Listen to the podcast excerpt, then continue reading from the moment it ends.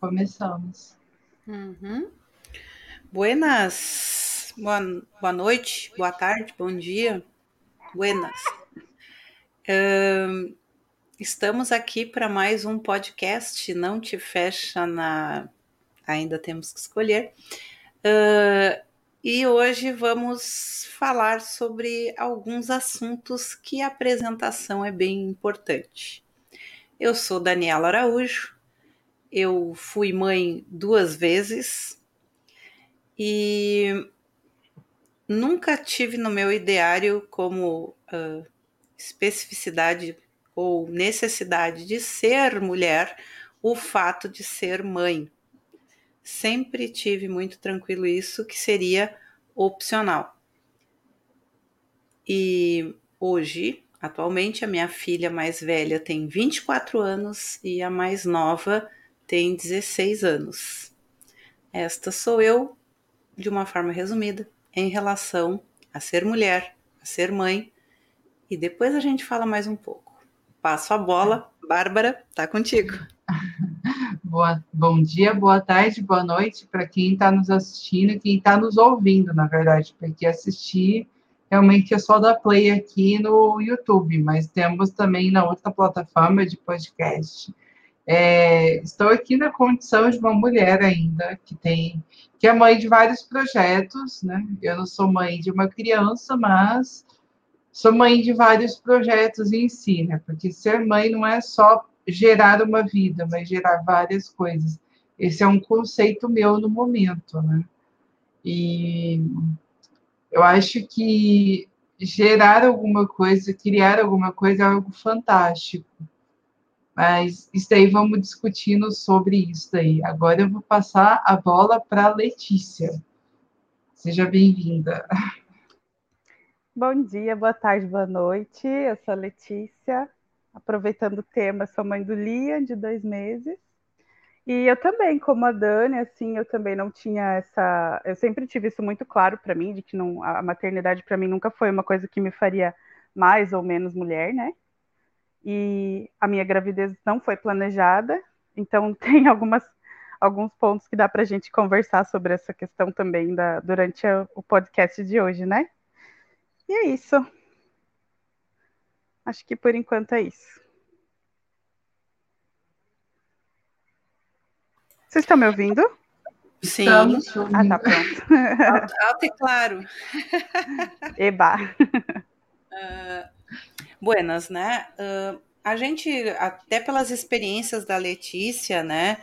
E por todas as, as experiências, e é isso também que a Bárbara traz, a questão da, do que é ter maternidade acerca de algo, né? A gente resolveu fazer esse, esse espaço falando um pouco sobre isso. E aí a gente vai falar um pouco sobre, principalmente eu e a Letícia, a gente vai falar um pouco dos traumas, né, sociais da maternidade que eu posso fazer assim de início, né? Inclusive trazendo a questão da gestação uh, e também da própria maternidade. Mas a primeira coisa que eu quero ressaltar assim é que uh, se cria muita ilusão acerca da maternidade. Não que ela seja um, um horror, mas muito menos a maternidade, a gestação é o céu. Não é o doce, nem é o amargo. A maternidade é uma construção da própria mulher, de uma relação com uma criança, e isso é mais complicado porque quando estamos no momento da gestação ou já da, do início da maternidade, a gente vivencia uma série de coisas que que, que, que é uma opressão já, se torna algo que parece que a tua competência fica latente, né? É a tua competência é o que está em jogo ali e, portanto, a cada ação que tu tem enquanto mãe, principalmente mãe de primeira viagem, mas pode ser de segunda, porque eu digo que nunca tu vai ter uma receita. Hum, existe toda uma pressão social. E ainda mais temos outros tipos de maternidades, né? E enfim, mas queria trazer essa primeira parte aqui, que é o fato da, da gestação e da opção por ser mãe, e o início da maternidade como prova de fogo, parece assim, é uma ilusão, tá? Não tem nada a ver. Não tem nada a ver com as críticas que tu receba enquanto mãe das pessoas, mas é inacreditável como isso acontece. Já passo para a Bárbara. É, assim, eu acho, assim, tipo, eu sempre tive um bom lema, assim, que me guia também, né? É, ter filhos e tempo, nesses tempos é um ato político, né? Eu acho que isso daí é uma vem assim tal. Você pode ser mãe de várias formas, né? A sociedade em si, né, na família nuclear, geralmente eles cobram que você tenha uma vida perfeita. O ideário deles é que você tenha essa, eles têm uma certa cobrança que você tenha algum rebento assim tal de natural seu para seguir uma linhagem, sabe? Eu acho que isso também é uma imposição, e não só da família, mas também do mercado. E ao mesmo tempo, você é, restring... é ao mesmo tempo que você é for... empurrada para a maternidade, você também é empurrada para não ser mãe. Existem esses dois contrapontos, né? E tem aquelas pessoas que sempre tem aquele dilema, ter ou não ter. Quando a mulher entra já na fase dos 40 anos, ou próximo aos 40, sempre tem aquele empurrãozinho médico. E aí? Você vai ser mãe ou não vai ser mãe? Né? E assim, as gravidez né, pode ser planejada ou não. Por exemplo, a nossa amiga aqui, a Letícia, quando a gente estava comentando até sobre isso, sobre ser mãe ou não, eu Foi tava lembrando disso agora, menina. tava lembrando, nossa, a gente tem uma história muito engraçada disso aí, né, Barbie? a gente tava comentando assim, ai, ser mãe ou não ser mãe, essa é a questão. Aí eu tava até falando sobre que assim, tem um tem uma vertente aí que é no, é, no shield, né? Assim, no shield é child free. É, child, child free, que não, é. quer, não quer saber de criança, nem dos outros. É, mas assim, eu concordo que tem certos ambientes que não é favorável nem para adulto, imagina para criança, né? E eles querem que criança nenhuma entre nesses ambientes. Aí eu até comentei e tudo mais, a gente estava meio assim, de repente, uma, é, três dias depois, a, a Letícia fala: Você, mãe! É, não, a, a Bárbara tinha feito um post no Face falando, ai, nem sei se eu quero ser mãe, não sei o quê. Aí eu respondi, falei, ai, tô na mesma, guria, sinceramente, tô mais inclinada pro não. Dois, três dias depois eu descobri que tava já. Aí já não teve jeito. Olhinha é. falando, você vai ser mãe. É, agora foi. Agora já é. Mas é assim, né? Porque assim, as pessoas elas fazem crítica de você ser mãe e de você não querer ser mãe. Eles te empurram a maternidade como se fosse uma regra, sabe? Uma coisa assim, ela assim, por que você não, é, não produz uma criança, não gera uma criança para a sociedade? Né? E ao mesmo tempo o mercado fala, por que você está gerando uma criança? Né? É uma coisa meio que contraditória, mas é o que acontece. Dani, cadê você?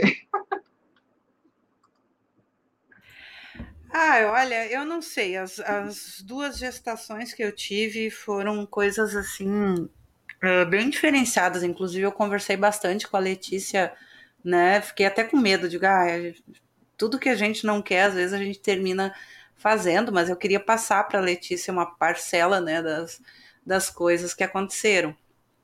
A minha primeira gestação era para ser um cisto, o cisto está com 24 anos. e a, a Gabi já foi eh, já pela necessidade que quando tu é mulher, tu tem que ter um segundo filho para te poder fazer uma ligadura de trompas. Na verdade, eu, não, não me arrependo de nenhuma das duas gestações, mas sempre fui muito sincera com elas, enfim né?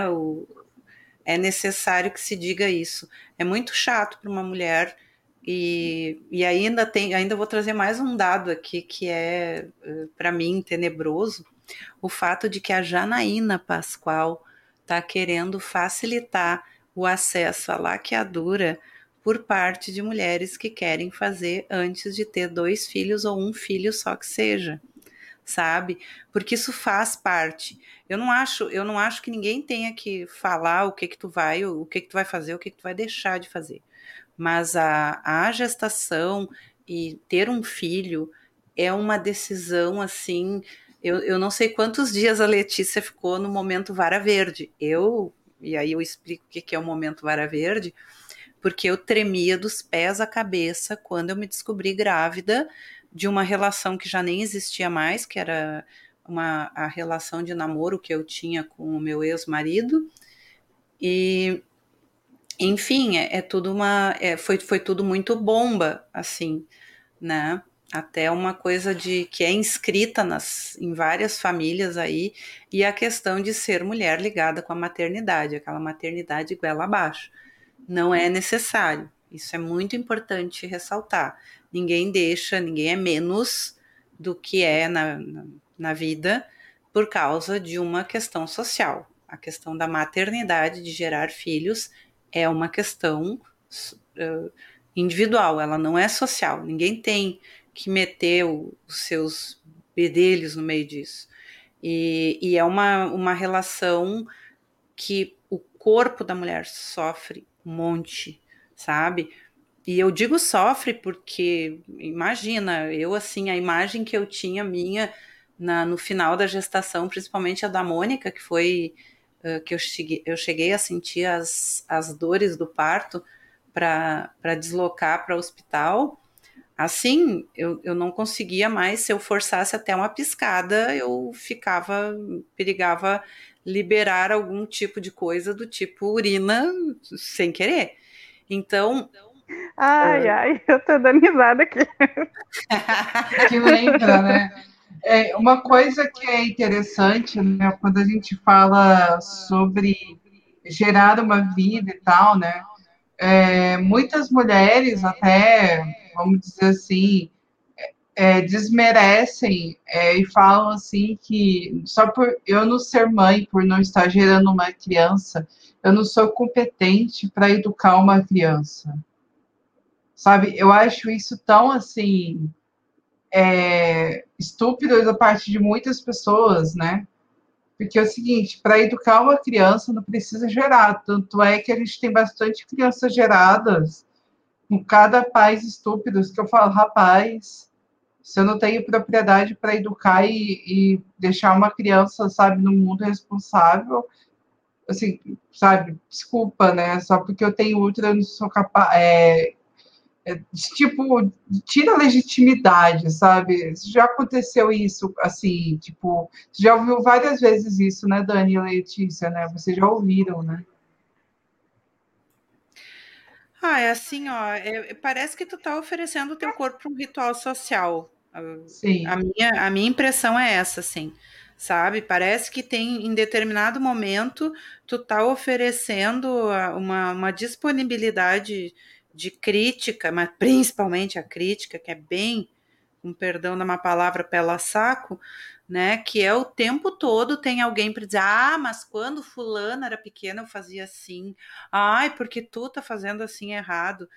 E, e, e se torna algo extremamente desgastante, assim, sabe? É uma, é uma coisa assim. Eu não quero saber como é que foi com fulano na época que os dinossauros ainda permeavam o mesmo espaço da Terra, sabe? Eu não quero saber como é que foi, eu quero só que a gente converse e troque alguma coisa sem valor de juízo. É possível isso? Uhum. Às vezes eu acho que é impossível isso, sabe?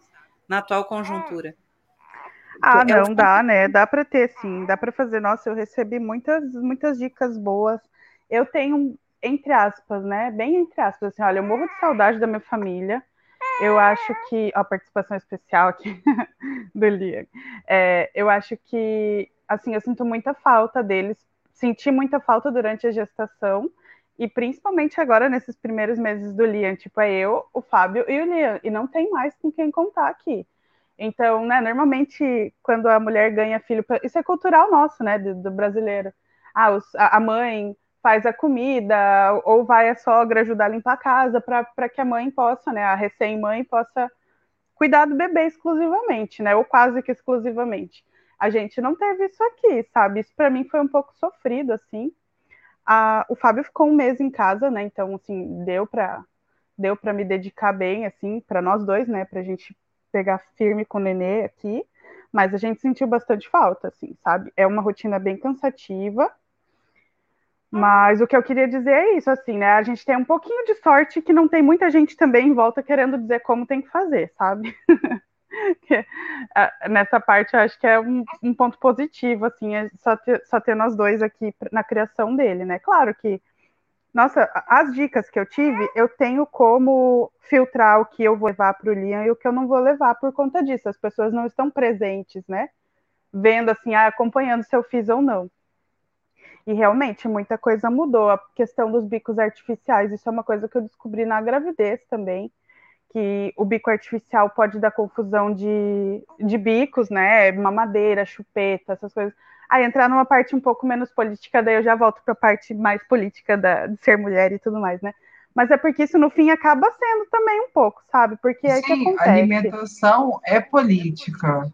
É, e aí o que acontece, assim, tem toda, o que, eu, o que eu aprendi é que tem toda essa indústria dos bicos artificiais, né, bico de silicone, mamadeira, chupeta, e que normalizou o uso desses, desses bicos e que causa desmame precoce, é uma coisa que eu não sabia, não, tipo, para mim era normal, né, pega o peito, pega a mamadeira, pega a chupeta, tá tudo certo, e não é assim. Eu tô até hoje com, o Lian tá com dois meses, quase dois meses e meio, e eu tô até hoje sofrendo com isso, apesar de que eu sabia. Só que na hora do desespero, quando ele teve icterícia e a maternidade ofereceu uma chuquinha pronta com a fórmula para ele, eu meti a fórmula com, a, com bico e tudo, sabe? Mas estou sofrendo até hoje com isso, não consigo amamentar exclusivamente no peito por conta dessa confusão de bicos, assim, ele fica extremamente irritado no peito por, é, depois de um tempo que ele mama, porque o fluxo não é o mesmo da mamadeira, né? E Aí o que acontece? Acontece que existe um julgamento por parte de outras mães também, né? Eu faço parte de alguns grupos de amamentação, de maternidade e tudo mais. Existe um julgamento daí, aí entra o outro lado, né? Tipo assim, parece que eu sou uma incompetente, uma, uma imbecil de não conseguir tirar a mamadeira dele, eu não consigo tirar ele. É, se eu não dou mamadeira, ele fica extremamente nervoso, eu tentei usar copinho, colher, tem várias dicas, ideias, é, várias formas né, de dar fórmula para o bebê é, sem que seja com bicos artificiais, eu não consegui. E aí rola um puta julgamento por parte de outras mulheres, assim, sabe? Como se, nossa, como se realmente eu fosse uma mãe pior por isso, sabe? E, bem, aí voltando para a parte da, da né, que a gente estava conversando da gravidez, da gestação, de ter filho, das cobranças. É, como eu disse, né, assim, eu não tinha planejado. Eu fiquei em choque. O momento Maria Verde durou, viu? durou umas semanas, assim, durou algumas semanas. É, eu também, assim, o meu primeiro baque. Bom, o primeiro baque foi descobrir que eu estava grávida, né? Porque eu, sinceramente, eu tinha feito o teste mais por desencargo. Eu fiquei, eu estava desconfiada porque eu tava com, não estava conseguindo tomar café. E eu sou viciada em café. Aí eu falei, ah, amor, vamos parece que ela caiu, mas já ela volta. É o seguinte, é, eu falo assim que sempre que a alimentação, principalmente a gravidez, é um ato político, Dani, porque recentemente eu participei até de, de um de um grupo de estudo até sobre a, o direito das mulheres, onde que a Lívia ela foi uma das professoras, né, orientadas nesse grupo de estudo direito de saúde pública da revoltada mulher, que tem, assim, voltou aqui. Desculpa. A ele. Ah, eu tava, em que parte que eu parei? Da vara, no momento da vara verde. Gente, ah, esse, esse, podcast, ele não vai ter cortes, tá? Ele não vai ser editado. Então, a gente está fazendo tudo em tempo real. Aqui caímos Ai. e voltando. Então, aí, assim, eu descobri que estava grávida meio no susto, assim, né? E no dia seguinte que eu descobri, eu já fui conversar com o meu patrão. Aí foi o segundo baque. Que aí eu claramente, assim, claramente, depois eu descobri que ele falou isso para outros funcionários, que ele só não me deu um pé na bunda porque a lei não permite, né? Ele ficou bravo na hora que eu contei, aí até uns dias depois eu falei, ô oh, querido, você não é meu pai, não, não pode me tratar desse jeito, né? Mas assim, parecia que eu era filha dele que tinha feito besteira, sabe? A filha adolescente, me sentia filha adolescente quando contei para ele. Aí eu fiquei pensando muito nessa época, né? Tipo, poxa vida, o povo, a sociedade quer que a gente seja mãe, mas aí você tem um emprego. Gente, eu sou garçonete em pub, tá? Eu não sou nenhuma super empresária, assim. A vida de ninguém depende, dependia de mim lá para ele ter uma reação tão horrível assim, sabe? Então, é, eu fiquei pensando assim, poxa, tipo, a sociedade quer que a gente seja mãe, mas ao mesmo tempo no trabalho acham ruim, aí a gente deixa de conseguir um emprego porque pode engravidar ou porque tem filho já. Eu quero só ver quando eu for procurar alguma coisa diferente com o bebê. Isso, essa experiência, por essa experiência eu ainda não passei. Né? Imagino que seja bem complicado. E e é isso, assim, sabe? Fica esse paradoxo. Se você. Ou você é ruim ou você não presta, né? Porque se eu não tiver filho, também não é bom. E a sociedade não. A sociedade e próprio, os próprios ambientes de trabalho não, não favorecem muito isso. E são coisas assim que eu achava, tipo, ah, já tem lei para essas coisas, então é, deve ser mais tranquilo, sabe? E eu não dava muita bola porque eu, tipo, nem sabia se eu ia passar por isso. Aí quando eu senti na pele, sabe, o, o preconceito mesmo, assim, de nossa, mulher grávida, pronto, não presta mais, né, para trabalhar. E depois eu quero ver ainda, né? Tipo, nossa, a mulher tem filho, daí como é que vai fazer com horário e tudo mais, e a disparidade salarial que existe, a gente sabe que existe no mundo inteiro, até aqui no, até no Reino Unido ainda tem, é menos que no Brasil, mas tem. Né? Aqui em Jersey não sei como é, mas eu soube de casos de mulheres que perderam oportunidade de emprego por serem mães né, ou por estarem grávidas. A questão do corpo, né? Nossa, tipo, durante a gravidez foi bem ruim, assim, até não só esteticamente, mas eu não sabia que os meus órgãos iam ficar tudo espremido. Na verdade, eu nunca tinha pensado nisso, né? Como era essa logística do corpo quando você está gerando uma vida, né? E nossa, foi assim muito ruim, porque eu trabalho em pé, né, o dia inteiro de pé, e foi extremamente cansativo, não tinha colaboração, né, como eu falei, do patrão, então eu ficava em pé e se lasque sozinha, às vezes, não tinha como descansar, não tinha como sentar, então foi uma gestação bem sofrida, e beleza, aí no finalzinho, umas três semanas antes dele nascer, eu saí de licença, né, era para ter um mês e meio de, de descanso, mas ele veio bem antes, ele veio três semanas antes, então perdi três semanas de, de férias aí. Mas enfim, é, essas três últimas semanas de gestação antes dele nascer, eu consegui dar uma descansada e, e aí curti um pouco a gravidez. Sabe, tipo, ah, nossa, pronto, tô grávida, fiz umas fotos e tal, mas a gestação inteira basicamente foi um inferno.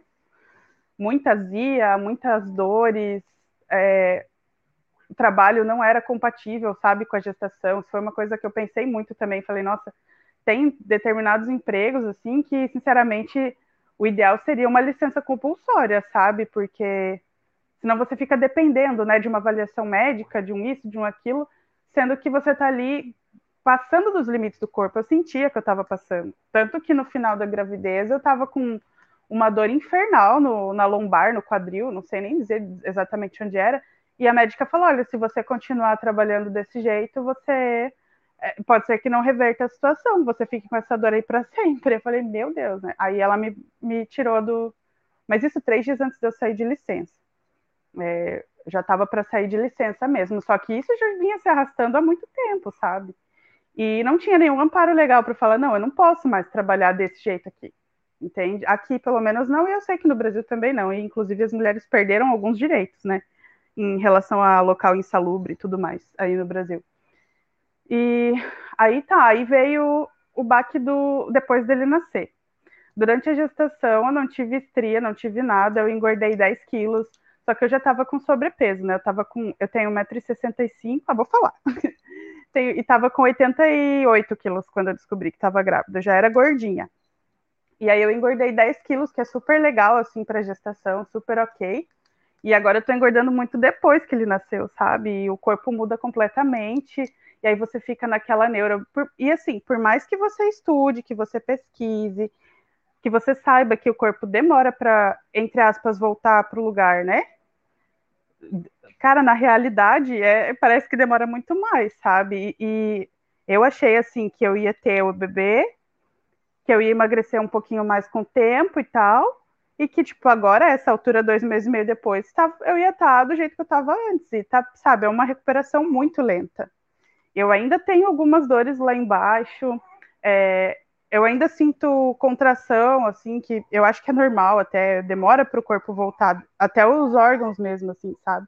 Então, é uma loucura isso, sabe? Aí eu vou passar para vocês falarem, daí depois falando mais. Não, é assim. peraí, eu sempre digo que é um ato político, né? Porque assim, a maternidade agora está sendo para poucos, eles querem realmente nos castrar, assim, e nos pune por estar gerando uma vida, porque ao mesmo tempo que eles lucram com o Dia das Mães, por exemplo, com, com, com materiais específicos para os bebês e tudo mais, o mercado de, de, trabalho, por exemplo, tem muita gente que sempre vê que tem aquelas corporações envolvidas nisso. Tem uma coisa que é muito louco isso, que tem estudos até falando que tem realmente as multinacionais que pensam no desmame né, precoce para a mulher voltar no mercado de trabalho como, por exemplo, as coisas, a agilidade da mamadeira, que o bebê ele fica desacostumado com a, o fluxo do, do leite materno, né, da, da, mama materna, e, e fica mais ah, pegado à, agilidade da, da mamadeira. Tem também as fórmulas, né, que são cada, é um, uma bomba calórica quimicamente produzida para alimentar a sua criança. Se é saudável, eu não sei mas ele serve para você substituir o leite materno para quê? Para você ficar despreocupado e trabalhar, né? O corpo feminino até eles até fazem aquela coisa assim, se você quiser, a gente, quando a mulher ela tem a opção de, de escolher a, o parto, vamos dizer assim, mais humanizado, entre aspas, ou então um parto normal, que é aquilo aqui não precisa fazer a cesariana, eles até perguntam se quer fazer o ponto do marido, para a gente ser o corpo maravilhoso pro, pro, específico para o homem, né? Isso daí é uma coisa que a Lívia Lisboa, ela comenta muito bem, ela já comentou em uma das lives até da, com a Daniela Araújo, no canal dela, vocês precisam pesquisar também essa live, a gente está conversando sobre isso, né? O corpo né, da mulher, que é o corpo público, né? E assim, é um corpo político, né? Criar filho é uma coisa assim que a sociedade te impõe, ela te pune por você estar gerando filho, ao mesmo tempo ela não te pune. E o mais assustador, Letícia e Dani, é que tem certos empregos, né? Tem certos trabalhos quando é de alto salário, eles incentivam você ter o filho depois que você sai da, da instituição. Por exemplo, eles, eles te oferecem os planos para você congelar teus óvulos. Para quê? Porque é mais barato você congelar teus óvulos do que você receber uma ter licença maternidade, você ter esses direitos. Olha só como que é cruel o capitalismo. Aí, enquanto isso, quando são empresas isso, de baixo... né, Bárbara? Assim, só um adendo. Isso agora eu vejo. Isso é uma coisa que eu até não sabia, assim, não tinha noção. Mas agora eu vejo como é, quatro, seis meses de licença maternidade é ridículo, sabe? É ridículo. Primeiro que a orientação, né? O, o ideal é que o bebê mame no peito até os dois anos. É muito difícil uma mulher que tem que voltar quatro meses depois a trabalhar, que ela consiga fazer o, a, a, extração do leite dela por tanto tempo assim, porque ela vai ficar horas fora. A melhor fórmula de estimular a produção de leite é o bebê mamando, né? E é isso, 99% das empresas não dão, não proporcionam um espaço e um horário que a mulher possa continuar amamentando normalmente. Então já começa aí, assim, a licença maternidade é um direito conquistado, tudo, mas assim, tá muito longe de ser o ideal, muito longe. E aqui também é assim, aqui é até quatro meses pago, e, e eu tenho o direito de tirar um ano de licença. mas são só quatro meses pago, depois eu tenho que me virar. Então, assim, não dá, né? É, só só para dar um. É, traçar um perfil de como é aqui também, porque aqui em Jersey, né, onde eu moro, para ver que não é só o Brasil que está atrasado nesse sentido, né? Desculpa, Bárbara, pode Não, continuar. e assim, quando a gente procura emprego, né, existe uma diferença enorme entre as entrevistas né, pra, de emprego, tanto para homem quanto para mulher. Isso daí é universal. Eles nunca vão perguntar se o homem é pai. E se ele é pai, ele vai ter disponibilidade para 100% para a empresa. Porque eles fazem isso também, assim, ai, quando a mulher é muito jovem e ela está na fase de reprodução, eles não contratam porque você, a vai que se engravida, você custa caro. Aí, quando a mulher é mãe, eles perguntam se você vai ter disponibilidade, porque vai que seu filho fica doente da creche, você vai ter que cuidar dele. Sabe, assim, ele, é, é, uma, é uma coisa. Aí, assim, eles não contratam mulheres jovens, porque pode engravidar e é muito caro, né? Como diz até o presidente da República, aquele, o despresidente, né? Ele já falou: eu não contrato mulher porque ela é engravida, e muitos empresários pensam desse jeito, tá? E ao mesmo tempo eles não contratam mulheres que já são mães, mas têm crianças pequenas. Mas eles não fazem esse tipo de pergunta para o cara que é pai. Por quê? Porque o pai, já que engravida, não vai parir, então é ele que, que se vire, que se lasque com o filho, se ele for um, um pai solo, né? E assim, o mais interessante ainda é quando a mulher ela não deixa de trabalhar e ela está em alta posição, assim, alta, assim, e o cara deixa de trabalhar para cuidar dos filhos. Isso é uma coisa bem assim, são assim, são duas visões, né? Eu posso até recomendar dois filmes interessantes. Um chamado O Olmo e a Gaivota, da Petra Costa, que é uma diretora maravilhosa que fala sobre a maternidade em si, como ela é vista da visão da mãe, que ela vira um objeto, ela deixa de ser mulher. E todo mundo se preocupa com a criança do que com ela. E também tem o outro lá, que é o Milagre do Nascimento, né? Que eles falam sobre é, esse tipo de maternidade, a descoberta da maternidade e como que a sociedade a vê. Né? É muito interessante isso. Eu vou passar para a Dani já. ah, um, eu vi esse, esse essa tua segunda dica e ai, eu não sei, sabe? Eu, eu fico sempre bastante preocupada porque um, é, é os, são os feminismos são os, fe os feminismos que eu vejo a respeito disso, sabe? O, o feminismo classe média branco uh, falando sobre o que é ser mãe, né? Dentro de uma perspectiva bem branca, num país que não tem respeito pela maior parte. Esse, esse é o meu senão com essa questão de desse, eu não lembro qual é dos dois. Milagre não do é Nascimento? O, não, não, é esse, o Milagre do Nascimento. Nossa, eu olhei, eu não aguento, assim, ó, desculpa aí, tá? Talvez qualquer um que ouça goste, adore, tá? Eu sou uma pessoa, eu sou uma pessoa difícil. Eu olhei 10 minutos, eu disse, gente, não dá. Não dá. A realidade que vocês estão passando aqui, eu só tenho gorfo. Eu só tenho que gorfar quando eu olho esse tipo de coisa, sabe? Eu acho que sim, o nosso corpo é político, mas uh, a questão da maternidade, ela ainda eu pude escolher, a Letícia pôde escolher, a Letícia principalmente porque está numa realidade completamente diversa daqui.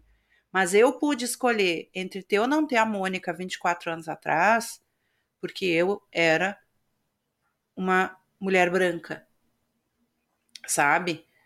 É, é, é, isso que eu digo assim, ó, eu acho que a gente, eu, eu não gosto dessa história porque não é dito como é, dentro de determinados meios, tu fazer sexo é uma forma de sobrevivência em determinados meios violentos, E aí, quando a gente chega com essa história de que é uma maravilha, e aí tu vai chegar nas vilas, não é uma maravilha. Eu trabalho nas vilas, sabe? Eu moro numa vila. Não é uma maravilha a maternidade. É um monte de criança fungando na volta, é um monte de cuidado e a maior parte das vezes um abandono de dar dó, sabe? Eu acho que o corpo, essa coisa da gravidez é um ato político, deveria ser um ato de decisão e não é.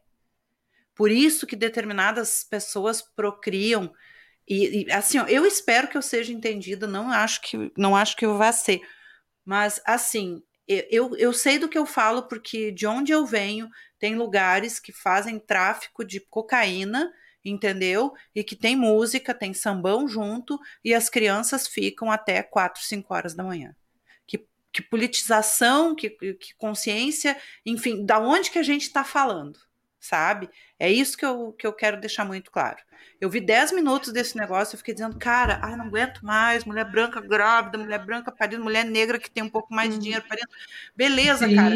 Não, é, tem que inclusive, isso. Inclusive, não, a estatística que a mulher negra já no, na própria gestação e no parto é a que mais sofre.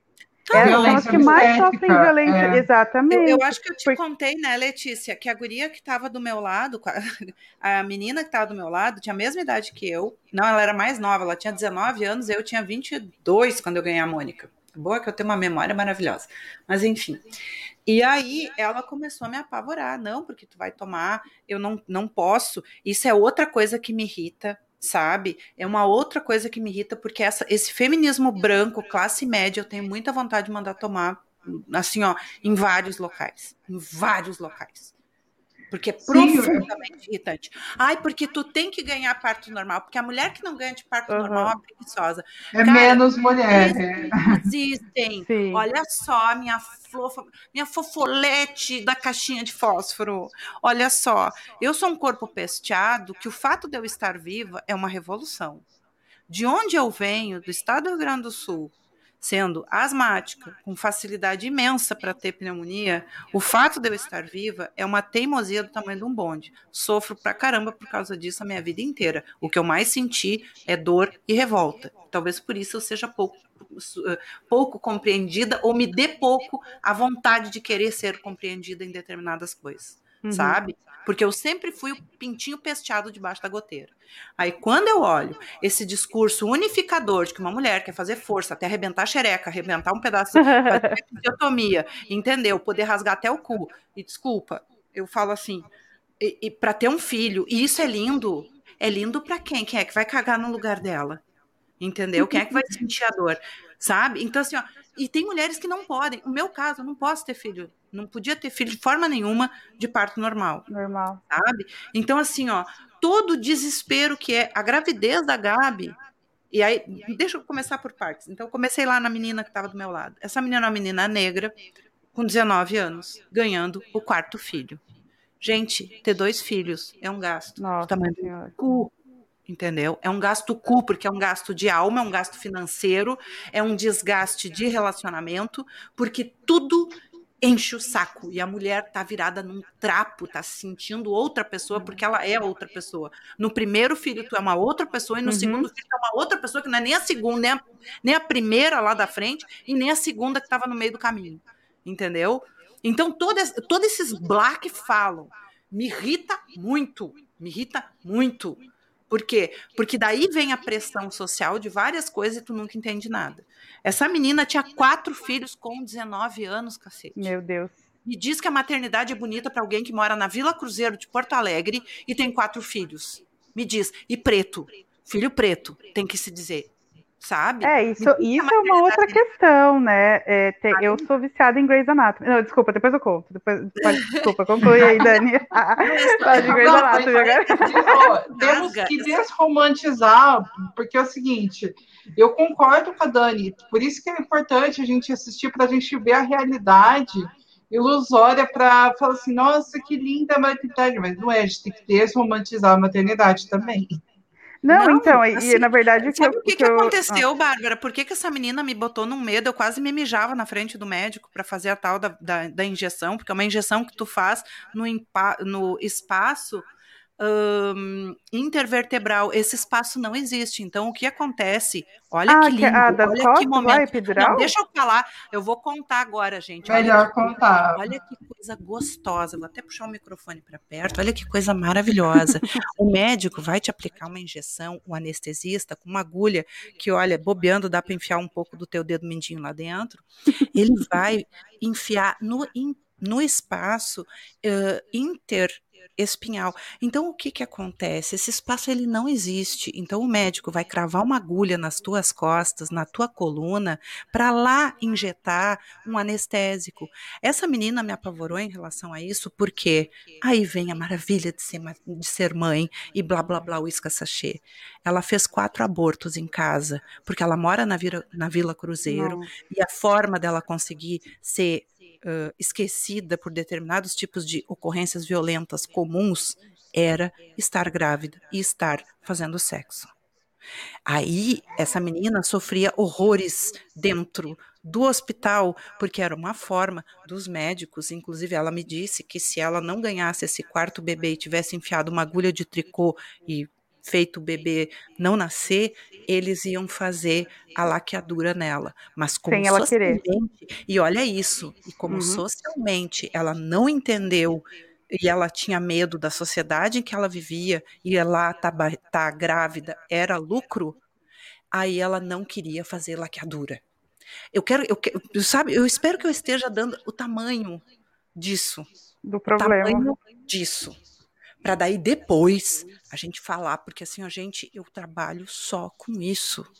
Eu tava, ontem mesmo a Gabriela tava, anteontem a Gabriela, minha filha mais nova, apavorada, que uma colega dela, com a mesma idade que ela, com 14, 15 para 16 anos, é mãe de uma criança. Nossa, como é que pode? É isso, é isso, cara, entendeu? É isso. A mulher, a mulher pode nem trepar, entendeu? A mulher não tem direito de assumir, eu quero só trepar, não quero ter filho, eu quero trepar, quero trepar enlouquecidamente, eu quero pegar os postes, eu quero começar com os chuchu, depois eu vou pegar os aipim, aí depois eu, sabe, eu quero viver loucamente. Não, tu não pode. Se tu quiser trepar loucamente, ou tu vai ser, uh, né, tida como uma prostituta com problemas financeiros porque tu não cobra, né? Ou então Uh, tu vai ter que estar tá procriando um filho atrás do outro, porque tu não vai ter direito ao teu corpo. Tu não pode querer trepar. Homem pode, tu não pode. Entendeu? Então tem toda uma série de coisas assim que, que eu, quando eu ouço sobre maternidade, ainda mais me irritava quando eu ouvia essas pessoas que falam esse monte de groselha, que eu tenho vontade de dizer assim: ó, vai ser voluntária. Vai ser voluntária no postinho de saúde lá da vila Vai lá conversar com elas. Aí joga toda essa tua lei sobre o que é ser mulher para essas meninas, entendeu? E aproveita e faz aquele julgamento que eu sei que tu adora. Você, mulher de classe média, branca, vai lá e faz todo o julgamento que tu quiser com, a, com aquelas meninas. Elas vão te comer viva. A realidade uhum. delas vai te fazer ficar sem dormir, chorando muito. Eu sei porque eu já vivi isso. Ah, tá louco, Gurias. É, eu, eu não assisti esse filme, então não posso, não vou opinar sobre ele. O que eu assisti foi, o, por exemplo, né, o Renascimento do Parto, que tem na Netflix. Eu acho bem legal, mas é bem esse padrãozinho mulher branca classe média, tá? É a mesma coisa. O, é, o que eu penso sobre isso é assim, essa ideia de parto humanizado, e inclusive cesárea também está dentro dessa, dessa questão de parto humanizado, é que tem sim que ser debatido sobre isso, e de uma forma que chegue ao SUS, que chegue a, ao povo, à população. Eu super entendo e concordo com o que você está falando, Dani, com o que você falou. Por outro lado, assim, eu acho que tem que ser feito em paralelo, além dessa conscientização da classe média, né, de ficar idealizando um parto, sendo que no, né, no, numa comunidade a realidade é outra, né, acho que tem 300 mil fatores para serem levados em conta antes de você falar de um parto humanizado, de um parto isso, um parto aquilo, mas eu acho que em paralelo tem, é, é, seria bom, sabe, ter isso assim, porque o problema não é a cesariana. O problema é uma mulher negra ir num médico, num obstetra, no postinho de saúde, e ela não saber. Aliás, ela vai acatar o que o médico está falando, só que assim, você não sabe se o médico está fazendo, dando aquela orientação de cesariana ou de parto normal por indicação mesmo, ou se é porque é mais fácil para ele e para o sistema, entendeu? Se é porque ele tem um dia cheio e daí ele não quer fazer uhum. um parto normal, que é o teu sonho, vamos supor, e você tem condições de fazer, uhum. aí qualquer coisa vai ser empecilho, ou se é porque realmente não, você precisa fazer uma cesariana porque você tem asma, porque você tem uma condição de saúde que vai te trazer um problemão. Inclusive, eu sei, nessas de gestação aí, eu acompanhei alguns, né, alguns canais de, de mulheres assim que falam sobre a gestação delas. É, primeiramente, queria observar que todas são cristãs. É impressionante, não tem um canal dessas meninas aí que não falem de Deus e disso daquilo. Nada contra, mas assim, fiquei chocada, sabe? É, a religião é muito levada em conta, assim. Não, é um negócio estranho. Achei estranho, assim, muito estranho. Enfim, assim, eu, posso e... até fazer uma comparação. Eu tenho uma amiga que ela está morando na Noruega, né? E lá na Noruega é proibido ter parto cesariano. Uhum. Porque tem uma regra, assim, um país desenvolvido, que tem altas taxas de natalidade, por exemplo, e mostrando que o parto cesariano é de, de, de países, vamos dizer assim, é subdesenvolvido. Então, para manter um padrão, eles têm que ter o parto normal. Então, eles induzem o parto normal.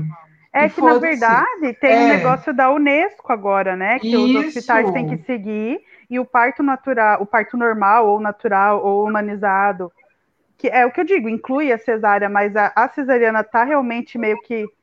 Porque realmente ela foi usada por muito tempo como a, uma coisa assim banal, foi banalizada. Fato, ok? Sim. Mas é realmente esse negócio da Unesco, essas exigências da Unesco, eu acho que vai mais para o bom do que para o mal. Mas, assim, isso que eu ia até falar agora. O que eu vi é que, por exemplo, teve dois casos, aí eu não sei se é coincidência, né? Eu não vou ser aquela pessoa que fala, ah, não, eu vi duas meninas e agora é. Porque uhum. eu vi duas pessoas, é a, é a é realidade. É, né? exatamente. Assim, pode ter sido uma baita coincidência. Teve uma que foi forçada a fazer parto normal, que ela estava passando super mal, não desenvolvia a dilatação dela, sabe? Forçaram num ponto que o bebê dela nasceu extremamente fraco, ela quase morreu e cinco dias depois ela perdeu o filho, o filho faleceu, né? uhum. né? Foi uma dessas youtubers que eu vi. Teve a outra também, que foi a mesma situação, só que o bebê não faleceu, só que ele ficou com várias sequelas, sabe? Ele Do ficou assim. Né? Não, não acho que, não sei se eles chegaram a usar o forceps, mas foi assim, demoraram demais, esperaram demais ela ter dilatação o bebê entrou em sofrimento, isso pelo SUS, as duas foi pelo SUS. Então, assim, ah. forçaram essa barra para que fosse um parto normal. E, e, e, nesse caso, o bebezinho dela sobreviveu tudo. Tava, acho que com dois anos agora, esse ano faleceu, infelizmente. Assim, mas é assim, o bebê estava em estado vegetativo por conta de todo esse transtorno que deu durante o parto que uma cesariana teria resolvido. Sabe? Assim, então, assim, não basta você enfiar parto normal tem que ter todo um preparo dos profissionais, né? Tem que ter toda uma, uma sensibilidade que, assim, é preciso ter, encontrar um equilíbrio, sabe? Uma coisa que eu acho legal aqui em Jersey e no Reino Unido é que tem as midwives. Então, eles tentam tirar o máximo possível dos médicos, né? Para que seja uma coisa assim mais humanizada mesmo, tal. Só que você sente a diferença na preparação. Não dá para você jogar esse tipo de coisa Tipo, ah, vou jogar no SUS. Vá, pronto, vai lá. Agora é só parto normal. Porque aí vai acontecer isso, sabe? Assim, ó, é... eu tô numa região privilegiada, viu, Letícia e Dani? Que aqui o hospital HB, que é o sistema SUS, aqui tem o hospital da criança, gente. E assim, muitos conhecidos mesmo, até minhas primas que já tiveram filho, elogiaram a paciência pelo SUS mesmo, da obstetrícia. E eles têm a paciência. Eu tenho até um meu ginecologista, até ele, ele é pitante por mulher não usar o anticoncepcional, nem o DIL, porque isso daí ele é contra também o DIL, porque o DIL é outra coisa que é um inferno para a mulher, quase mata a mulher de embolia. Você tem que ser bem claro em relação a isso. Tem um outro tópico que eu quero falar um dia sobre isso, é verdade, sobre os contraceptivos e ah, o mercado. Inclusive, né? o Liam é um dos motivos. é, aliás, é uma das consequências desse negócio aí. Quero muito falar sobre isso também. Então, aí o meu médico ele falou eu assim. Eu concordo porque eu, a, a Mônica é filha da, dos comprimidos de farinha do microvar. Putz! Né? É. Aí, assim, é, tem, é, tem essa, essas bombas, né? É, mas, assim, voltando, o mercado disso daí. Você já viu quanto custa ter um filho aqui, mesmo no particular? Custa um absurdo. E tem muitos médicos que, assim, vou falar uma coisa para vocês.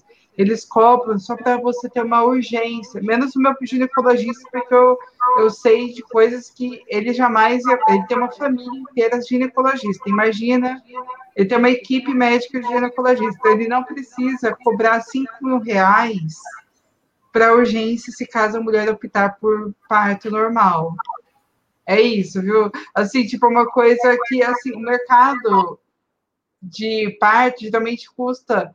Em torno de, se a gente colocar na ponta do lápis, em particular, custa em torno de 50 mil reais, porque tem muitos lugares até que estão especializados com piscina, com banheira com luzinha, que não sei o quê, blá blá blá, com doulas, que tem, assim, o, o trabalho das doulas são essenciais, cara, para uma mulher ter o, o, máximo de carinho possível, se é, caso são ela coisas quiser. que deveriam ser, né, que no mundo ideal seriam serviços públicos, né, Exato. acessíveis a todas.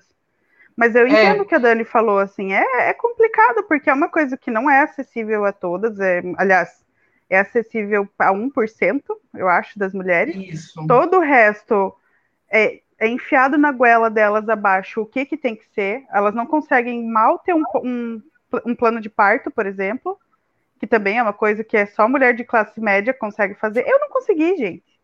Eu, aqui, a Letícia, imigrantezinha de bosta, né? Como eu fui tratada durante a gestão. Tive acesso, não posso reclamar, tive acesso a ultrassom, tudo, tudo gratuito, consulta gratuita, papapá. Eu chegava no ultrassom, a mulher me destratava. Nossa, a mulher era uma grossa, a, a, a mulher que fazia ultrassom. A, o plano de parto, tô, é, acho que era uma vez por mês, mais ou menos, que eu me encontrava com uma midwife para ela ver o que estava tudo bem, fazer o, ouvir os batimentos do bebê e tal. Eu sempre perguntava, aí o plano de parto, ah, você vai fazer na 36 vai fazer na 36 semana. Gente, o, Liam nasceu na 37 eu, ia, eu tinha. Aliás, eu estava em trabalho de parto no dia que eu ia fazer o plano de parto. A mulher me enrolou tanto que eu não tive plano de parto. Aí eu cheguei lá, falei pra, no hospital, falei para as midwives mais ou menos o que, que eu queria, né? Que eu queria o, a hora de, de ouro, lá, enfim. Só, só para mostrar assim que, tipo, é uma coisa que nem, nem se você está numa situação um pouquinho melhor, porque aqui realmente, o, por mais que seja saúde pública é mais estruturado, né, assim, do que no Brasil. Não, não posso reclamar nessa parte, assim. Apesar que em Curitiba, pelo menos que é de onde eu sou, né, em Curitiba o SUS tem uma em Curitibana lá que é excelente, sabe? Uhum. E é esse tipo de coisa que deveria ser base para o Brasil inteiro, mas não é, né, gente? É isso que a gente tem que sempre lembrar. A gente pode até discutir, a gente pode até falar o que é o ideal, mas assim, lembrando sempre que não é a realidade do Brasil. Né? É 1% lá que tem esse privilégio. E aí lembrar também que essas, essas dicas infernais, para quem é da periferia, essa coisa de ai, tu tá fazendo a mamada errada, ai, tu não sei uhum. o quê, ai, tu vai trocar uma fralda, ai, tu não sei o quê. Isso dentro das, das, das vilas e dos, das periferias isso, assim, às vezes é pé de guerra, sabe? De tanta incomodação, porque não bastasse tu, tu ter toda uma dificuldade para colocar a criatura no mundo, tu ainda tem a pressão social de como é que se cria um filho e de todo mundo que às vezes nem lembra, nem sabe como é que é, e aí começa a. E é bem complicado falar disso, porque daí é, é a questão de mulher com mulher, né? mas de colocar normas de como é que tu é uma boa mãe. Ai, aí é de, uhum. aí assim, ó, é, Uma coisa que eu tô vendo, né, nesses grupos assim, é não use, né, esse negócio dos bicos artificiais. Não use mamadeira, não use chupeta de jeito nenhum. Olha, gente, eu vou falar por mim. Quando você não tem uma rede de apoio, porque eu e o Fábio, é, tipo, eu não posso considerar o Fábio rede de apoio. O Fábio é meu marido, tá se ferrando igual a mim, comigo aqui, né? A gente não tem Exato. rede de apoio. Né? Não posso considerá-lo rede de apoio. Então, não temos. Não existe. O que acontece? O nenê, ele acorda. À noite ele dorme assim, umas 11h30, mais ou menos, agora, esse horário que a gente está agora. Dorme umas 11h30, daí ele acorda lá pelas duas da manhã. Duas, três da manhã. Aí ele fica uma hora acordado, uma hora e pouquinho acordado, e dorme mais umas três horas. Num, em noites boas. Tem noite que ele acorda de duas em duas horas. E, né, enfim. Aí o Fábio vai trabalhar. Eu tô podre, certo? Eu tô podre de manhã, assim, porque não dá para descansar. Até porque quando ele dorme esse horário, às vezes eu fico no celular, faço alguma coisa, não consigo dormir cedo, nunca consegui. Aí eu durmo, uma hora depois ele acorda. E daí já tá no meu horário de cuidar, né? De noite a gente faz plantão aqui. Tem o plantão do Fábio e o meu. É o rodízio da é. Aí, beleza. Aí o que acontece? De manhã, Bárbara, eu peguei o que acontece de, de mania tua, ó. Eu não falava tanto assim, não, imagina. Aí, Mas eu parei de falar isso gente, que de manhã, de manhã, tipo, eu não aguento nem ficar com o olho aberto direito, sabe? E assim, é o horário que o Lian já tá alimentado, né? que eu sei que não é fome. Aí eu dou um pouco a chupeta até ele dormir, para ele dormir um pouquinho mais, porque não tem, gente, sabe? A gente não tem quem fique com ele um pouco pra gente descansar. Então, assim, são realidades extremamente diferentes, sabe? A maioria das pessoas que fala isso tem mãe para cozinhar, tem empregada, tem babá, tem uma estrutura. Seria rede de cuidado, sabe, Letícia? Porque, é, às vezes, ó, gente, às vezes eu preciso ir no banheiro e o, o Lia... milionária, entendeu? Uhum. O Lia, assim, ó, ele, ele gosta de colo. O Liam quer colo o tempo inteiro quando ele tá acordado. E esse negócio de esterogestação eu super entendi, então dizem, né, que até os três meses o bebê não entendeu muito bem, ainda que nasceu, não entende muito bem o que está acontecendo, e ele é muito carente. E beleza, a hora que ele chora eu pego, eu não sou dessas que deixa chorar, sabe, não faço isso. Só que assim, tem hora que eu preciso ir no banheiro, gente, e ele tá chorando e não tem ninguém para eu deixar ele para eu ir no banheiro. Aí eu boto a chupeta nele e depois eu tiro, sabe, assim, realidade versus ideal, né? E eu sou uma pessoa privilegiada pra caramba ainda sabe? Não tô falando de, de ah, Letícia com três, quatro filhos chorando no, no, nas costas dela. É um bebê. E não é, é fácil. Aí tu vê o que, que é a situação, né? Que a gente viu aquela reportagem que a mulher tinha trigêmeos e uma babá, né? Que foi o que instigou mais ainda a gente fazer essa, esse espaço e a mulher pega e trancafia a babá, porque a babá não tá mais. Eu fico imaginando o que, que é tu não ter, assim, tu ter que cuidar de três Meu crianças, Deus. tanto para essa mulher quanto para babá, isso é extenuante. Imagina uhum. por três. Eu sei porque eu tive grávida de dois e já comecei a chorar direto, assim, quando era a gravidez da Gabi. Então, assim, eu não, não tô ah, de jeito nenhum que eu vou passar pano pra mulher ter trancado a outra, a outra se atirou do terceiro andar. Mas, cara, é, é assim, e, e, eu gosto de ver que homem, na, na nossa cultura, né? Nem existe, né? Parece que nem existe. Exato, sacudiu as calças, tudo, tudo tranquilo, entendeu? Uhum. Acabou por aí o negócio. E, e, e aí fica, eu fico só imaginando a situação, sabe? E para mim, o pior dessa situação a mulher devia estar tá fora da casinha, entendeu? Eu, eu, eu, imagino o que deva ser a vida com três bebês pequenos. Qual sabe? era a idade dos bebês? Eu não vi a matéria. Eu também não, não, não vi. Eu sei que ela, eu sei que essa, essa menina estava seis meses, então eles devem ter seis meses por aí. É, eu acho que tem a questão do puerpério também, né? Também não quero passar pano, mas são coisas que têm que ser avaliadas também. Assim, ó, o estado Sabe? corporal mais, é uma coisa que. é o homem. Vai me desculpar. Assim, ó, o estado. A situação toda acontecendo e se faz de louco e ainda permite, sabe? Uhum. Ele sabendo que ele sacode as calças, ele levanta, vai trabalhar. E, e é, é, uma, é uma coisa assim, ó o desespero, isso que a Letícia fala de não conseguir ir no banheiro, uhum, é fogo. imaginar o que é tu deixar uma criança berrando ou deixar uma criança, enfim, né, e tu ter que ir no banheiro. É, assim, ó, é uma coisa simples para qualquer um de nós. Levanta, vai lá, faz as coisas, limpa. Agora, com uma criança chorando ou com a insegurança do que está acontecendo com uma criança, nossa. Exato. Assim, uma coisa que eu vou falar, uma observação do filme O Homo e a Gaivota.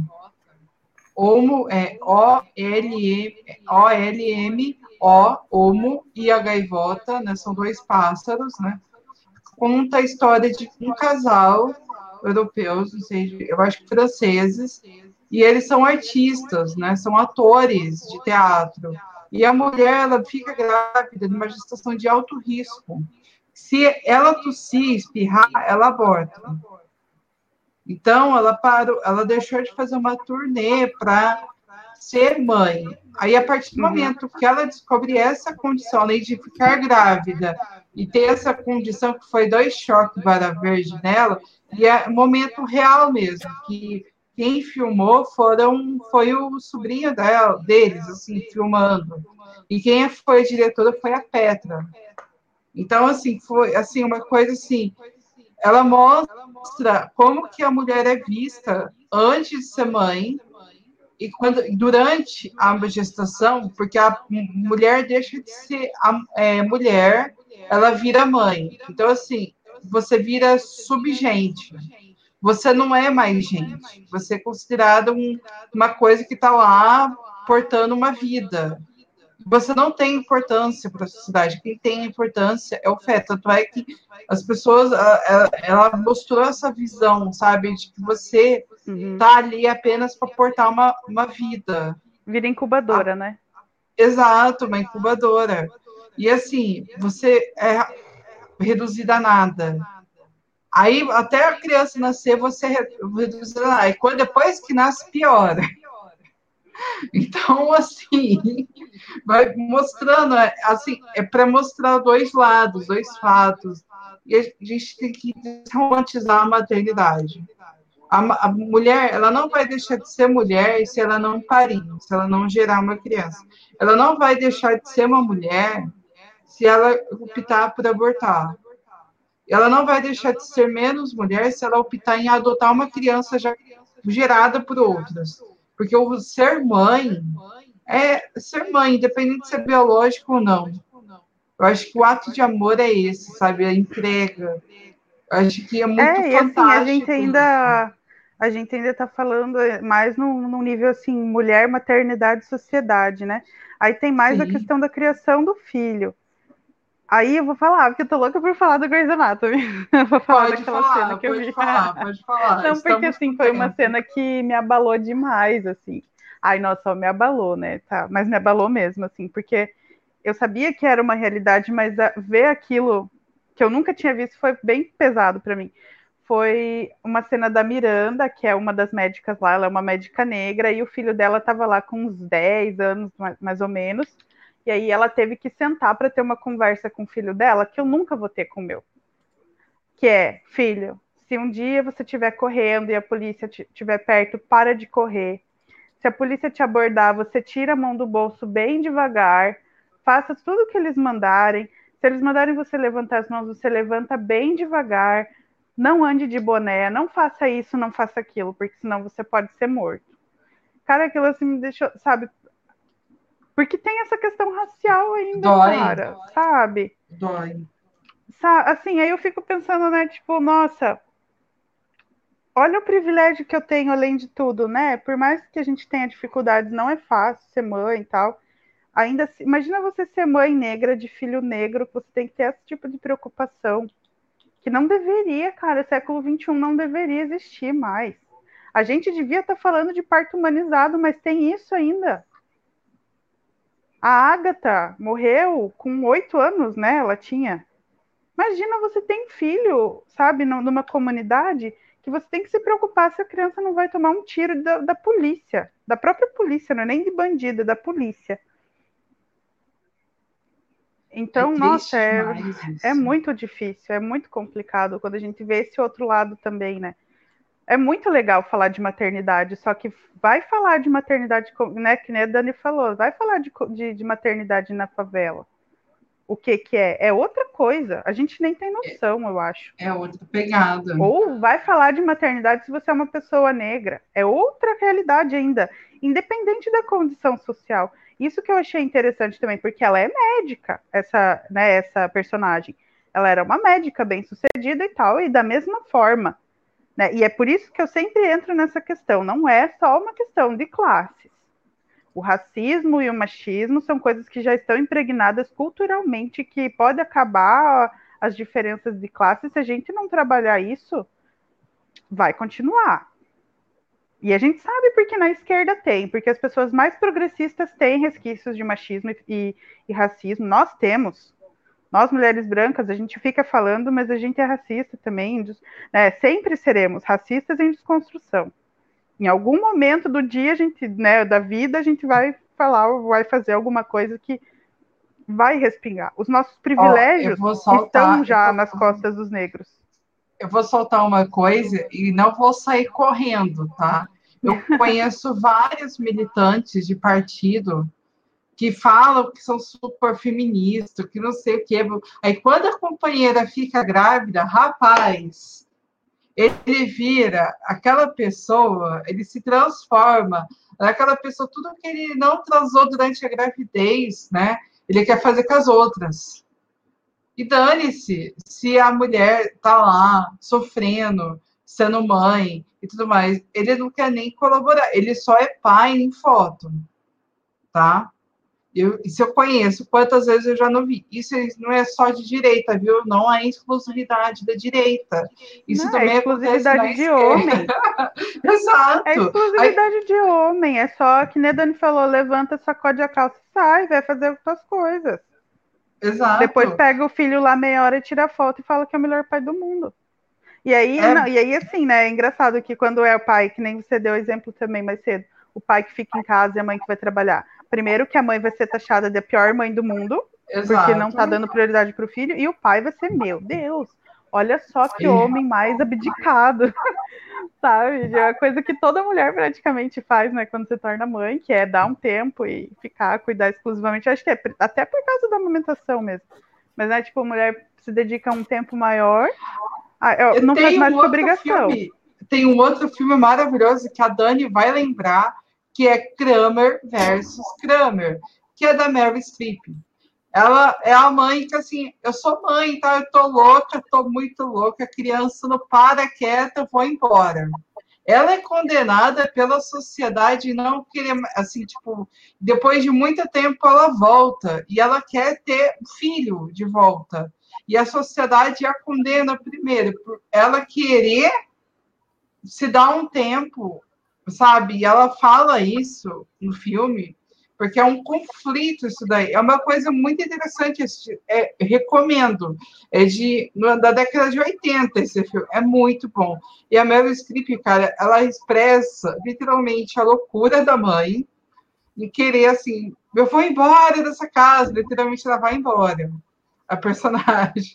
Aí depois ela volta assim, como assim você quis ir embora e por que você quer voltar? Sabe, é uma questão meio assim, sabe? A sociedade não aceita. A Dani tá muito quietinha. É. Não, eu tô, eu tô só ouvindo agora, né? De vez em quando é bom. Mas o essa questão, eu não vi esse filme, eu sei que ele era bastante famoso, uh, enfim, passou várias vezes nas sessões da tarde da vida aí.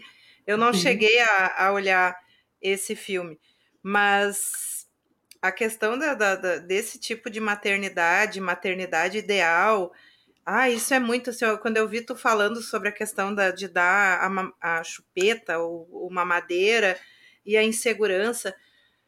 Ai, assim, ó, eu acho que uma, uma grande dica é abstrai, finge demência e segue adiante, porque, nossa, o, o, o que a gente vê de, de coisas assim, de gente para atrapalhar, e quanto a essa questão da desses caras de pai de foto, nossa. Nossa, né? nossa senhora. Isso aí, assim, ó. É, inclusive, os, os caras acham que eles têm o direito de ficar É, que eles agora, como eles reproduzirem em cativeiro, eles estão mega no direito de achar uma outra que queira reprodução em cativeiro de novo, né? Eu acho isso horrível. Horrível, Sim. sabe? É, é, é uma coisa assim, eu não tenho a mínima paciência para isso. Eu não tenho a mínima paciência para autopiedade masculina, entendeu? Enquanto a, a mulher tá se virando nos 30. E, e aí, a, a, principalmente quem, é, quem se diz de esquerda, né, parece que não entende isso. Nossa, mas como assim?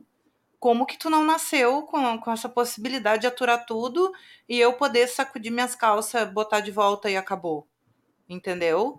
Nossa, eu, eu acho isso assim, o, é o, pra mim é o ó do goró. É o ó do é. goró.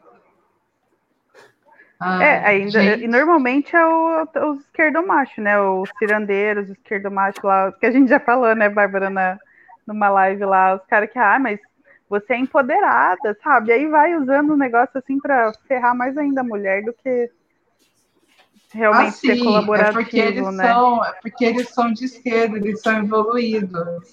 Ah, e detalhe, empresário quando é de esquerda, gente, a maioria é pejotização. Aí a mulher fica grávida, rapaz, não é que você ficou grávida? Ah, você é PJ, querida, você não tem direito. Exatamente. Tem, isso é muito sério, né? É, então, isso é assim, muito sério. Não, e assim, o mais Empre... legal... E, e saem pregando, saem falando mal da uberização do trabalho. Mas Não, fazem detalhe, exatamente a mesma coisa. Tem uma coisa muito interessante que eu posso até, que é polêmico, que eu vou jogar no, no ar, mas eu vou sair correndo desta vez, velho. Tem muitos canais por aí que ficam criticando, por exemplo, o velho da Havan, mas uma coisa que o velho da Avon faz, é, eles registram na carteira de trabalho. Sim, eles têm carteira assinada. E as mulheres ah, então, e, e, aí não é nem e aí não é nem elogiar o velho da van, é mostrar Exato, como tá feio para a esquerda. É, que tá pior assim, que o velho da van.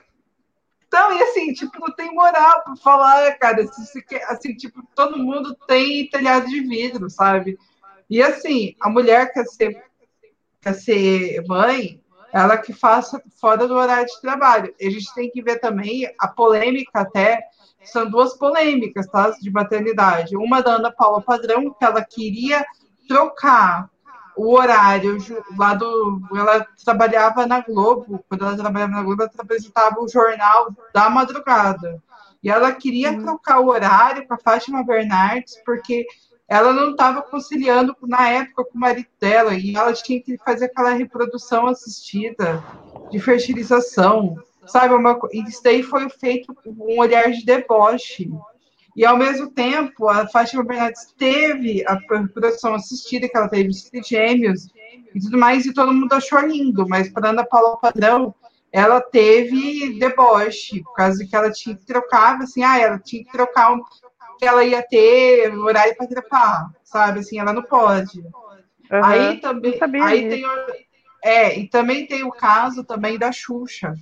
A Xuxa, ela foi um caso que fez a Globo repensar em leis trabalhistas e ela alterou, sim, porque é o seguinte, ela engravidou da Sasha e a grande disputa era o teto, o salário dela era maior que o teto da Previdência.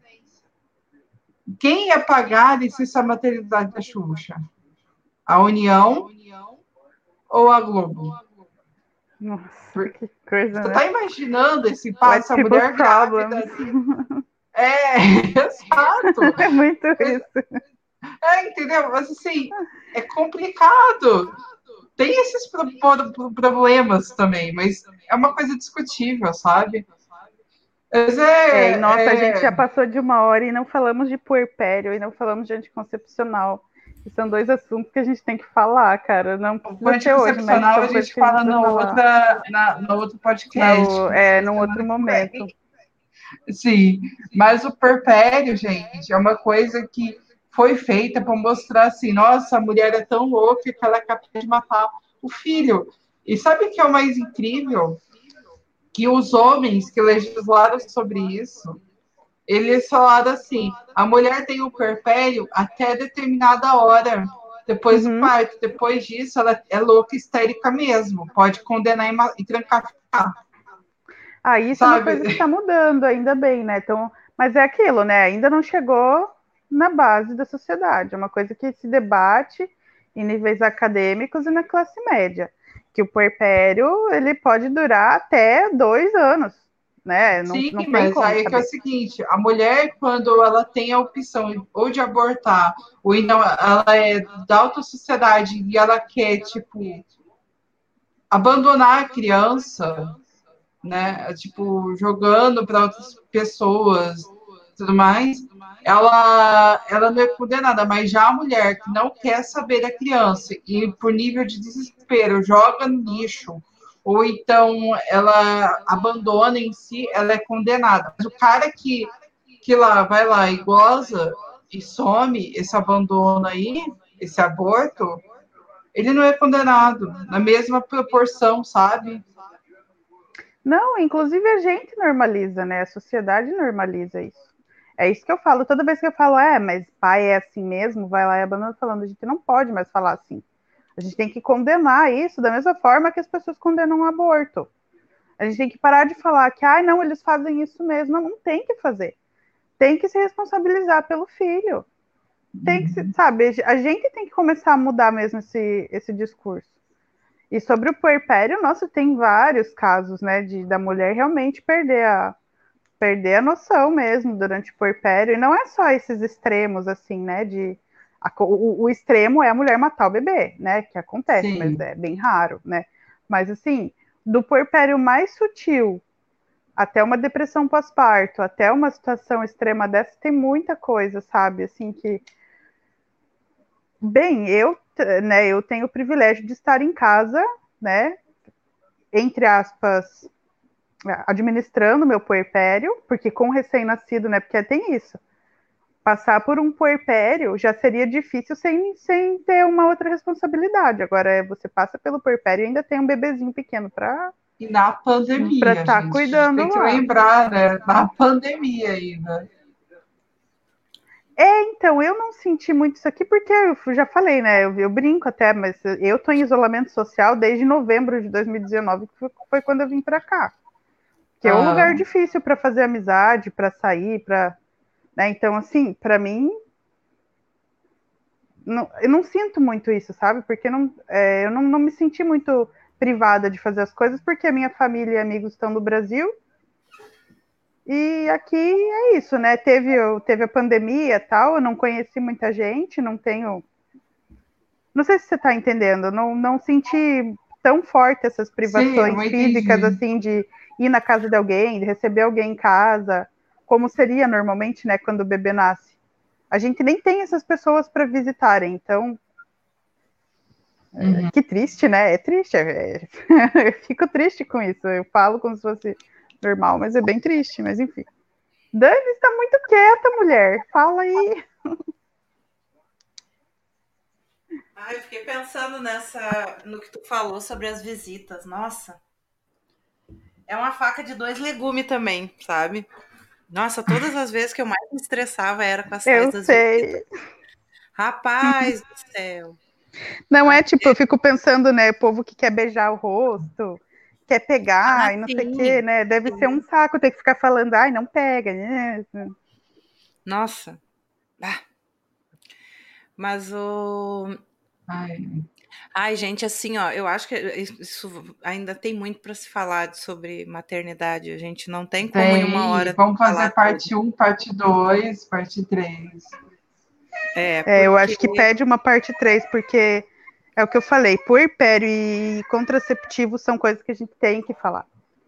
Uhum. A gente precisa muito falar sim, sobre isso. Sim, assim. Sim. Eu, eu, vou, eu vou dar uma, uma deixa para essa do contraceptivo, que assim meu caso, eu já até contei já para vocês, né, com relação ao Lian. O que, que acontece? Eu tenho ovário policístico, aí e eu tenho ansiedade e depressão.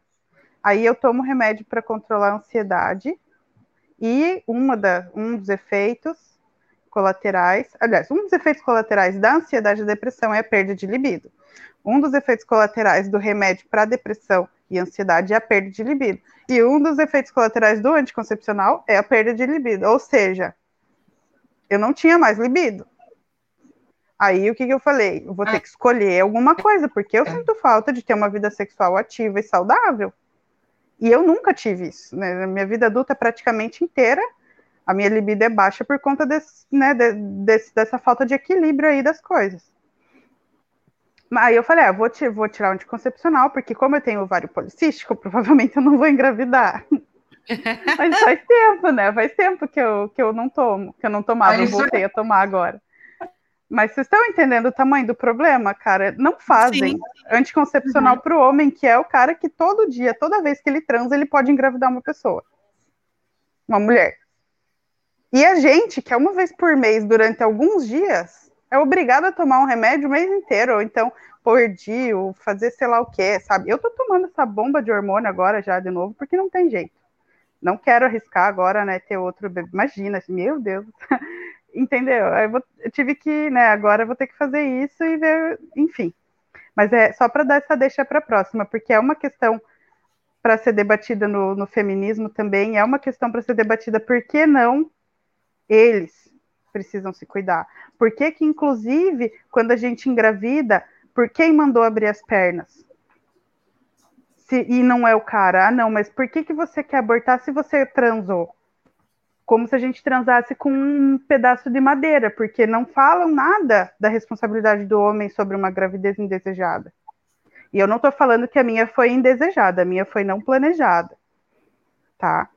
Foi, de certa forma, foi indesejado porque a gente não estava esperando que, né, que eu ia engravidar né, na época que eu engravidei, mas beleza. Isso já foi resolvido, é, já foi, é. Foi, a gente não ficou extasiado, né, extasiado quando a gente descobriu que eu estava grávida, não foi uma coisa que a gente celebrou, mas a gente se acostumou com a ideia e depois a gente ficou feliz com isso. E hoje eu, nossa, eu morria de medo, gente, quando eu estava grávida de não gostar do bebê. Eu não sei se, uhum. se a Dani teve esse medo, assim, talvez com a, com a Gabi, porque não foi também, assim. Enfim, eu morria de medo de não amar o Liam. Falava, meu Deus, né, cara, eu não queria engravidar, e daí eu engravidei.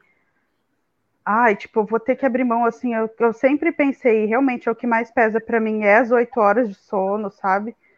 Nossa, tipo, eu ficava, ai, eu não sei se eu vou gostar desse bebê, se eu vou me acostumar. Todo mundo que, que eu conheço, né, engravida e diz que é mágico, que já tá apaixonada pelo bebê. Eu não sentia isso morria de medo de se mudar. Gente, na hora que ele nasceu, foi um negócio muito louco. Porque, e eu, eu, assim, eu tô falando a minha experiência, eu sei que isso não acontece com toda mulher. Tem mulher que meses depois vai gostar do filho, e é normal, sabe? O que não é normal, 100% das mulheres, é você estar tá grávida e estar tá felicíssima e apaixonada pelo bebê sem nem ter visto. Isso não é o normal. O normal é você se acostumar e você. Porque assim, eu acho que o que mais tem é gravidez não planejada. Eu também não acho. é fácil você planejar é... uma gravidez. Não, e, né? e, e para mulher eu acho que é, é, bem é bem complicado. Sabe? É, a gente já pensa nas privações, não tem como não pensar nas coisas que a gente vai deixar de fazer porque vai ser mãe, cara. Entendeu? Já e começa no corpo, né? Você não controla de... a bexiga direito. Aham. Uhum. E a questão de tu ter que voltar para o mercado de trabalho, isso é um capítulo à parte também. Sim, sabe? também. Porque não é toda Sim. mulher que quer viver de maternidade, uh, né? E que se. Eu acho que tem mulheres que, obviamente, uh, se realizam só com isso, né? Uhum. E só com isso não quer, apesar de parecer, mas não é pejorativo, não mas não é assim uma coisa, um fim em si só para muitas mulheres. E, a, e o fato de tu deixar o filho, essas coisas, isso é outro, é um outro capítulo também, né? Daquilo Tem os dois lados, tu... né, Dani? Porque assim, ó, você pode optar por querer voltar ao trabalho assim que possível, e massa, e vai uhum. ter um uhum. monte de, de, de dificuldade para isso. E tem uhum. o lado de assim, poxa, para mim, né, como eu vejo no meu caso agora. O Liam tá com dois meses, mas eu já estou pensando lá na frente. Eu vou voltar a trabalhar em janeiro, ele vai estar tá com sete, sete, oito meses. Sete meses. Oito meses. Sete, sete. Enfim, não importa. E por uhum. mim, se eu pudesse ficar com ele até ele ter um ano, um ano e meio, eu ia adorar e eu não posso, entendeu? É uma questão de condições mesmo, não dá. Tem esses dois lados, assim, não é fácil de, sabe? Tipo assim, quando você se torna mãe, não é fácil para lado nenhum. E não é que a gente queira que seja fácil, a gente quer poder escolher, cara, e não dá para escolher. Para a maioria de nós não dá para escolher. A maternidade é imposta, as consequências são impostas, o que você vai fazer depois é imposto. Eu não posso escolher se eu quero ficar com meu filho até ele fazer dois anos, eu tenho que voltar a trabalhar. A mulher que volta a trabalhar, volta a trabalhar e leva um monte de pedrada porque, meu Deus, largou o filho. Uhum. Ai. Sim, né? Eu falo para você falar e te corto. Não, desculpa, gente. É que, não, desculpa é que eu, eu, acabei de cair e voltei, é porque a conexão aqui. Gente, já estamos já numa hora e vinte e cinco. Muito obrigada. Gente, é que o papo rende, cara. E vamos ter parte 1, parte 2, parte 3, parte 4. É, Esse é o segundo episódio do nosso podcast, gente. Muito obrigada pelos 66 pessoas que assistiram o primeiro episódio, aos 10 oh, inscritos do canal. É... Que legal! 66 pessoas, né? Deram play no vídeo lá e nos ouviram. E também algumas pessoas lá no Anchor, lá no, no Spotify, nos ouviram também. Eu achei muito legal. Que bacana, nossa. É. É muito rumo interessante. 100 agora, rumo aos, aos 100 plays. 100 plays, é. isso. Não, eu acho, eu essa parte assim, nossa, não, eu não sou nem um pouco adepta do negócio de hashtag gratidão, mas é muito legal mesmo, assim, quando alguém eh, te dá alguma atenção né? A gente se sente ouvida, né? Exato. Então, e esse assim, uma pessoa que escute já, já é massa, já. Sim, Inclusive, sim. Quem, quem tiver ouvindo, vota aí no que, que tu acha que deve ser o nome. Verdade. É, não te fecha na não chavasca, fecha não na... te fecha na churanha. Isso. Assim, nós não vamos fazer eternamente essa votação, a gente vai bater um martelo, mas para isso a gente tem que ter os comentários aqui. Eu queria agradecer o coletivo Corda Bamba, né, a Ana e o Humberto hum. lá de Brasília que mandaram coraçõezinhos para nós, também o Alexandre Felipe, nosso querido psicólogo maravilhoso. Verdade. A Malena Guerreira, que também deixou os comentários aqui.